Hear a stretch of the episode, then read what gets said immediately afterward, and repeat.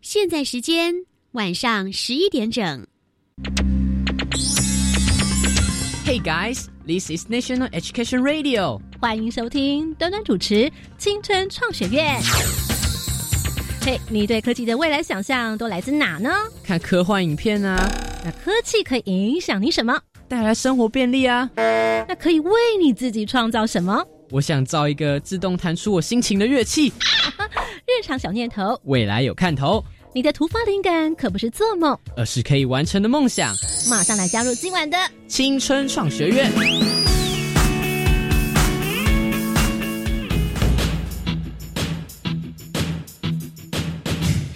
同学们，晚安！欢迎再次在礼拜一的晚上十点钟准时收听教育广播电台青春创学院，我是端端。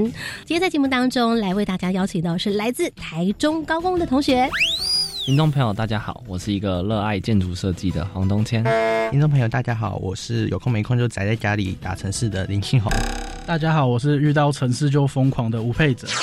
台中高工派了三位男同学，研究生代表，每个同学呢都有他们的各自的风格特色。那接下来要介绍是旁听组，也就是我们的实习组同学，台北市南门国中七年级的同学。大家好，我是来自南门国中福少团的副团长姚新宇。哇，所以呢，我们今天有三位男生，一位女生哦。那我们今天特别来，非常感谢呢，是台中高工特别带领着同学来跟我们分享新兴科技在校园当中给同学们的体验跟课程有哪。哪些？同时，我们也将在节目当中来告诉大家有关于新兴科技大家必备的知识跟常识有哪些呢？首先来欢迎是台中高工廖本庭主任，廖主任你好。好，各位听众朋友大家好，我是台中高工研发处廖本庭老师。继续来介绍是吕峰志老师。各位听众大家好。我是来自台中高工研发处的吕峰志助理。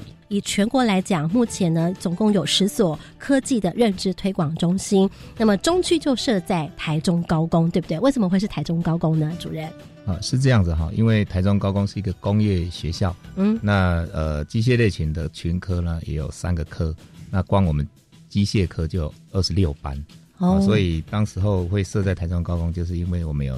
呃，相关的机器设备，比如说 CNC 车床、CNC 洗床、CNC 五轴加工机，哦等等。那今天特别代表的同学，他们都是电机科的同学吗？是吗？呃，是的。主任特别选他们，有没有什么样特别的原因啊？那一个是呃乐高机器人社的这个社长跟副社长，那另外一位是啊，他从国三的时候就喜欢这个 Arduino，呃，这个 Webduino 哦相关的这个物联网相关的这些自走车啦。无线感应的这种装置和玩具，甚至听说有一位同学自己的居家里面房间本身就是一个智慧生活，是不是？呃，是，呃，我很压抑的。他说他的房间爸爸妈妈是不能进去的，一进去是会呃这个发出警报声。有有，我们今天录音当中的时候呢，听说在录音之前呢，他的电话声响了。为什么电话声响呢？来，东先告诉大家。呃，因为那时候就是妈妈刚好打电话过来，就是跟我说。呃，家里有一个警报器声响，然后又 亮着红色的灯，然后我就跟他介绍说，那是这是我房间的警报系统。当只要有人经过我房间的时候，他感应到，然后它有温度的变化的时候，它就会传讯息到我手机，告知我已经有人。进到我房间来，妈妈想说奇怪，我又不是小偷，为什么进我儿子的房间里面突然会发生这种声音？是不是？他还蛮惊讶，说我我们家好像没有保全系统这个东西。等于就说有人进入到你的房间的时候，你就会知道。对，当有人进入的时候，我连他的时间点，然后那个人进到我房间的时候，摄影机也会同时做录制，还有声音的部分，就影像跟声音。哇塞，这么酷！我看到这个，我们新宇同学两只眼睛睁得大大的。我们今天在节目当中呢，就要带领同学们一起来，可以更进一步的了解在校园里面的实际跟体验跟课程是如何的推广。再待会呢，先来进行快问快答，他们要来跟大家分享的新兴科技到底是什么样的核心知识呢？各位同学，线上收听同学，请准备好作答喽！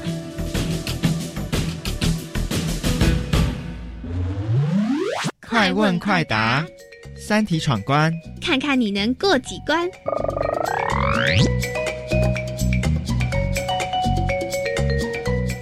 好，那么接下来就来进行今天的第一道快问快答。主角呢有三位同学，所以呢，端端就来将他们分成三棒，每一棒呢一位同学来代表。好，那么首先第一棒呢就是佩哲对上新宇，准备喽。第一道题目，请问下列何者是最接近全自动的概念？一、银行的硬币存钱机；二、学校里的自动贩卖机。请作答。一，回答二。好的，那我想先请问一下，为什么心宇会觉得是二呢？它有一个。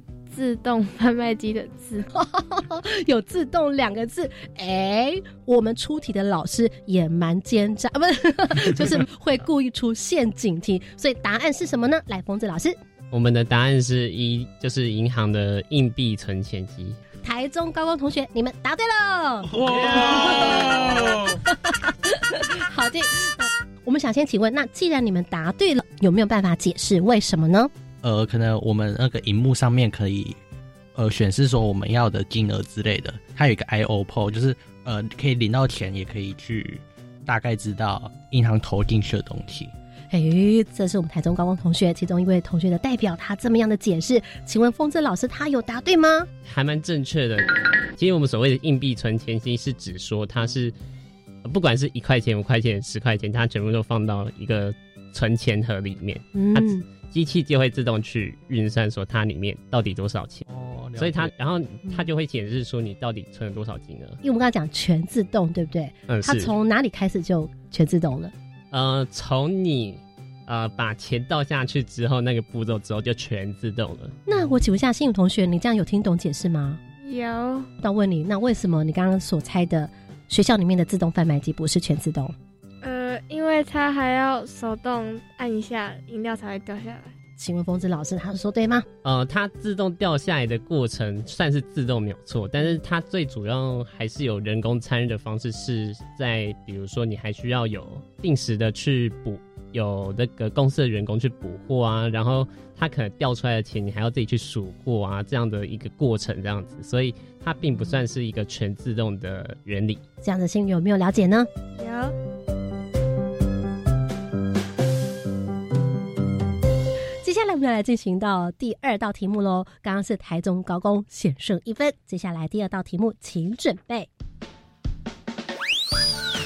题目是，请问下列何者是大数据的实际应用？一，Google 关键字排行榜；二，手机即时查询 PM 二点五数值。一或二，请作答。一吧。这时候，我们台中高同学先抢答了一，心宇呢还在想，对不对？没关系，你觉得是二二？你觉得是二？你看，我们心宇果然有自己的主张跟想法，他认为是手机查询 PM 二点五。你有听过大数据吗？没有，没有，你也不知道大数据。研究组的同学来，请问你们为什么会是认为 Google 关键字排行榜是大数据呢？因为我们 Google 关键字是收集每一个人，就上网，然后。查询到的资料，然后他去做个统计。啊，至于 PM 二点五是就是自己做一个模组之类的，我们自己去使用。因为之后你如果是 PM 二点五的话，它有可能是当下的数据，并不是经过统计之后所做出来的平均数据。那你觉得大数据要做到怎么样才是真的是大数据？大数据它应该是是把许多的资料集结在一起来做出统整，才称作大数据。嗯，这回我们就来请吕峰志老师来告诉大家，到底我们这几位同学，或者是哪位同学他解释的比较精确？如果有同学哪里没有讲对的话，可能还是要稍微调整一下。其实我们刚刚讲到大数据，没有讲数据，我们讲大数据 （big data），所以里面的一个关键字是什么？大。对，大要非常大。请问如果调查你们班上的男女生的分布，算不算大数据？不太算，太算。好，那这我们就请峰志老师来解答。呃，其实刚才三位同学就是。啊，有把我们所想要表达大数据的概念给完整的表达出来了。第一个，它的呃数值是非常庞大的一个量，然后再就是它并不是一个短暂的即时的，而是透过长期的一个数值上的收集，它才会有一个非常大量的资料，然后经过分析统整之后，才会有所谓的呃，可能比如说 Google 关键字的排行榜，或者是说。呃，可能男女全世界六十亿的男女统计数量之类的这种，呃非常庞大的数字，很巨量的一个资料上面的分析，所以它是指的是，如果在传统的资料或者是应用软体，如果是没有办法来处理的情形的时候，它必须要经过比较复杂的资料来做搜集跟分析，这就是所谓的大数据。嗯，是的，没有错。好的，那现在我们的同学，那么请问为什么 PM 二点五用手机来查询？为什么它不是大数据？因为它是及时掌握到的数值来去供应给你看，它并不是透过大量的资料去汇集，然后去做出来的统计。嗯，是的，没有错。我们通常及时的资料跟立即的回馈，它并不是一个大分析，因为你就只是看到资料，它也没办法做一个。分析上的统计之类的应用，嗯，所以呃，手机即时来查询，它不算大数据，好像其实有一个词可以来做归类，对不对？它其实比较算是物联网的应用。所谓的 PN 二点五，那它就是所谓 PN 二点五的侦测器，然后连接到网络之后，然后透过资料的呃传送，然后呈现到你的手机里面。嗯，新宇老师有讲到说，它是一个三个字的互联网。嗯，好，那么接下来我们就来进行到第三道题目喽。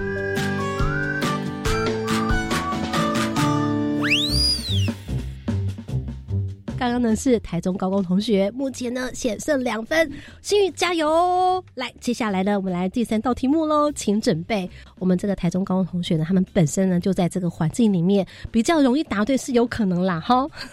来，接下来第三道题目，请准备啦。请问下列何者是？自动化工业进阶至智慧制造的关键呢？一、数值数位化机台；二、人工智慧的加入。请作答一或二。一。好，这时候呢，两者呢他们都答的一，那么是不是数值数位化机台呢？这回我们就来请主任帮我们揭晓答案是二。二。人工智慧的加入，哎，这时候这个研究组同学跟实习组同学他们都答了数值数位化机台耶。为什么你们认为是数值数位化机台？呃，我一开始是以为就是他把所有的数值丢到我们，就是假如说我们有一个中控的电脑里面去做分析，但我刚没有仔细听到是它第二个选项是指加入我们的人工智慧。那所谓加入人工智慧，就是我们所有机台可能几乎完全不需要用到。人去操作机台，包含它的一些校正，然后还有我们机台的使用状况去做分析，这样它都直接用人工智慧去进行。哎，请问下主任，他刚刚有没有答对呢？哎，这个也算答对了哈，也算答对，哪里还差了一点点呢？好，那我这边做补充说明哈。好，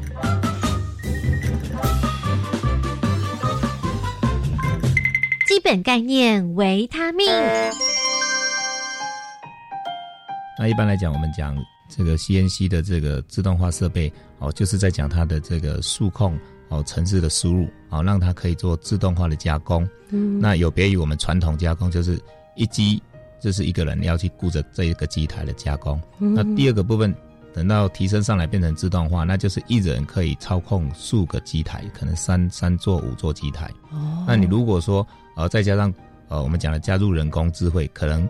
这个操作的这个人可能就被机器手臂给代替，或这个机器人给代替啊。那既然是机器手臂，那一定会有一个传输的指令。可能第一台已经加工完成，那它需要去把它的这个成品啊取出，再置入新的材料。那第二台也完成了，它会自动转过去啊，就投入第二台的这个啊这个呃覆盖啊，把这个。里面的这个成品拿出来，再把材料再放上去，啊，这个就是我讲的，再把这个人工智慧再加上去，自动操控的这个状况有一个智慧的判断，啊，所以我们就答案就是想哦，加入人工智慧，哦，就可以成为啊智慧制造的这个关键。嗯，那请问下，其实我相信呢，刚刚在听题目的时候，或许线上同学搞不好也第一次听到啊，什么是智慧制造？或许刚前面讲到什么是全自动的概念，稍微有点了解，我们又了解了大数据的实际应用，但是大数据呢，它又还不到智慧制造，所以我们在第三题的来让大家了解自动化工业进阶到智慧制造，它其实最重要的关键来自是人工智慧的加入。那为什么数值数位化机台它不是？进阶到智慧制造呢？来，我们现在请这个研究组同学，你们现在能够理解、能够解释了吗？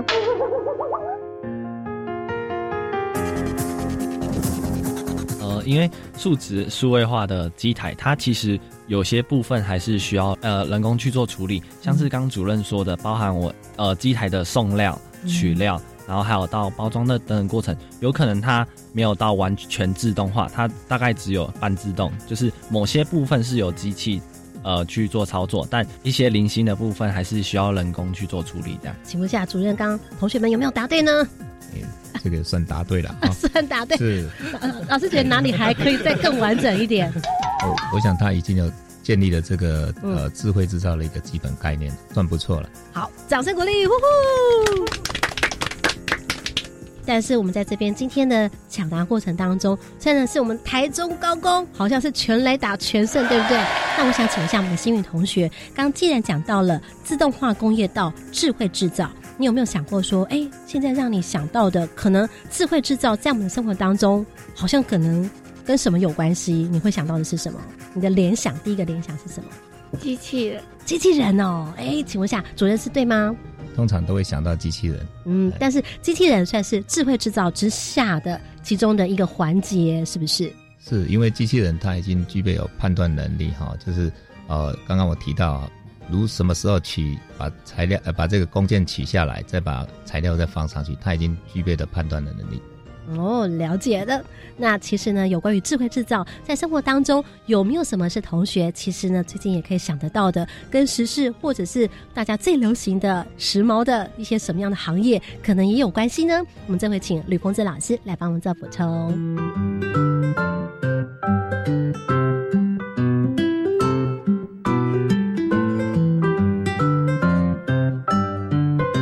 嗯，好呃，在台中近期有新开一间所谓的无人咖啡厅。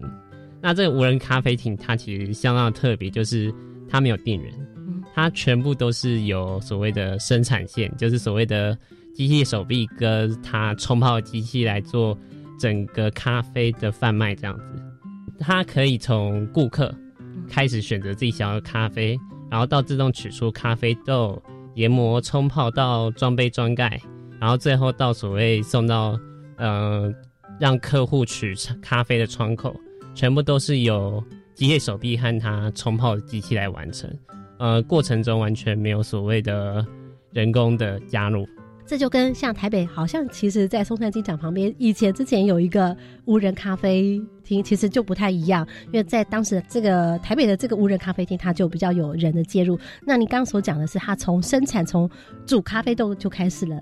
嗯，是的，没有错，就是从顾客点点他自己想要的口味的咖啡之后，就他就是开始所谓的自动化、智慧化流程。嗯，那么它包含就是在整个咖啡的生产过程，它可以所谓的管理所谓的咖啡豆原料啊，嗯，然后牛奶和砂糖的库存剩多少，然后计算了多少水量，那甚至是电量瓦数，甚至是顾客点餐数据的收集。然后它也可以计算所谓的利润跟毛利率，然后机器自我检测说可能什么地方故障，或者是有什么样的误差，然后甚至还有所谓的影像监控的功能，它都是嗯全部都是由机器来完成，然后甚至是只要它把呃数值传送给管理者的话，它那管理者只要监控就好了。嗯，从咖啡豆的组成。甚至可以回馈给管理者。嗯，是的，没有错。那它其实整个过程就是用到所谓的诶物联网的应用，然后它甚至数据的收集，那就是包含所谓的大数据。那甚至就是最后就是它可以进阶到就是所谓人工智慧自动学习跟自我调整的过程。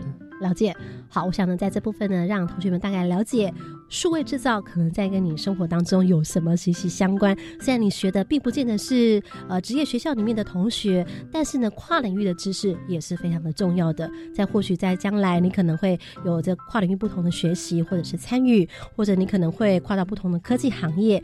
对于智慧制造的这样一个产业，你还是必须要有点了解。相信同学们在未来的学习过程当中会更有收获。所以在接下来，我们就来邀请到是。廖本婷主任来帮我们在智慧制造，今天就是我们节目当中要为大家揭晓的核心知识，可不可以请主任来帮我们做分享，来给我们做一个完整的介绍？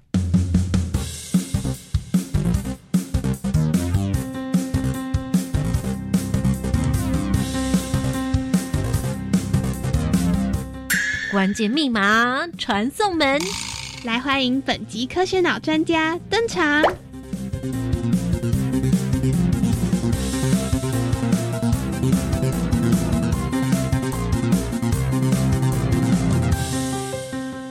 们中区呃新兴科技认知推广中心，呃，这个课程发展的主轴是智慧制造。那什么是智慧制造呢？呃，简单来说就是说产业呢置入我们这个智慧机械，哦，建构智慧生产线，啊，也就是说让它可以高效率、高品质、啊高弹性的这个特征，啊，那透过云端或者这个网络，啊，与消费者这边呢快速连接，提供大量客制化的这个产品制造。那也形成这个联网制的这个呃制造服务体系，好，那什么呢？是智慧机械呢？也就是说，呃，我们将呃智慧的元素呢，啊，让这个机器设备呢，它可以具备了啊这个故障啊预测啊，还有精确度的这个补偿，哦，像刚刚我之前提的这个刀具啊，相相当的这个参数啊，那自动化参数的设定，还有自动的排程，哦，让它智慧化。那其中呢，我们一直在谈，怎么会去谈到呃这个物联网还有大数据？事实上，哦这个智智慧制造里头就要包含这些东西，还有包含零组件，包含就算机器买了，还要做哦设备的整机，啊，那包含啊我们要做的这个感测器的哦装置。那我们这边谈到哈，智慧制造里头很重要的一个部分就是哦城市的编辑，那另外就是那个末端的这个哦感应器。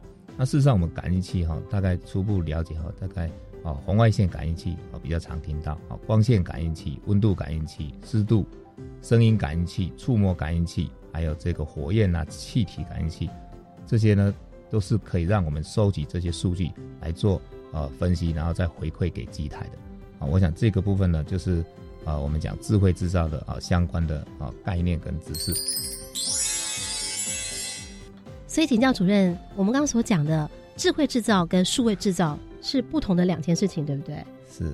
比方说，我们曾经为同学们介绍过这个自动绘图机，同学他们自己制造了一个可以自动绘图的笔，当呢他把同学的这个摄像。拍照了之后，然后经过电脑的处理，自动笔呢就会自动绘出这张图。它算是数位制造，而不是智慧制造。是的，那应该只有在归类在数位制造的部分。那我们这回呢，这边要先告一个段落。幸运同学，你今天呢在前头经过了我们三道快问快答，从全自动的了解，那也了解了自动化工业到智慧制造的关键是什么？现在你还记得吗？人工智慧。对。在经过廖主任刚刚所分享了之后，你对智慧制造目前牢牢记住、印象很深刻的是什么？人类的便利性。便利性，便利在哪里？自动化。所以同学还没有抓到重要的关键，尤其是国中才七年级的同学，第一次哇，又要接触。全自动，从大数据又要讲到智慧制造，这一连串刚刚其实呢，我们讲了好多个很重要大概念。其实如果真的在学校里面上课的话，每一个关键字都是一个很大的一门学问哦。那我想呢，冬天同学好不好？来试着跟我们这个国中同学，你来解释一下，你觉得怎么样是智慧制造当中最重要的关键？呃，智慧制造它就是我们可以在减少在人力方面再更减少，因为我们现在就是。呃，年龄层越来越下降了嘛，然后我们的能力又越来越不足。那我们如果可以在制造方面啊，或者是我们一些运用上，我们可以在减少人力，像他们现在在推的无人商店等等，还有刚呃我们助理提到的那个无人咖啡店这样子，就是它的实际应用，我们不仅可以减少人力，而且我们可以就是更清楚知道他那间店的所有状况。好，新宇同学，你刚刚听到了冬天的讲法之后。你有没有抓到那个 key point？如果我们今天讲是自动化的无人咖啡厅跟智慧制造的无人咖啡厅有什么差别？人还是可能需要去补充一些材料啊什么的，就跟自动贩卖机有点像。呃，对，你的概念还蛮正确，就是它提，你可以把它想象成就是我们市售就买得到的。那个自动咖啡机，对，其实还不太算是所谓的智慧制造，原因就是它还需要所谓我们人工包含加入咖啡豆这件动作，还有所谓的帮它加水，所以它其实还不太算是所谓的全部自动化。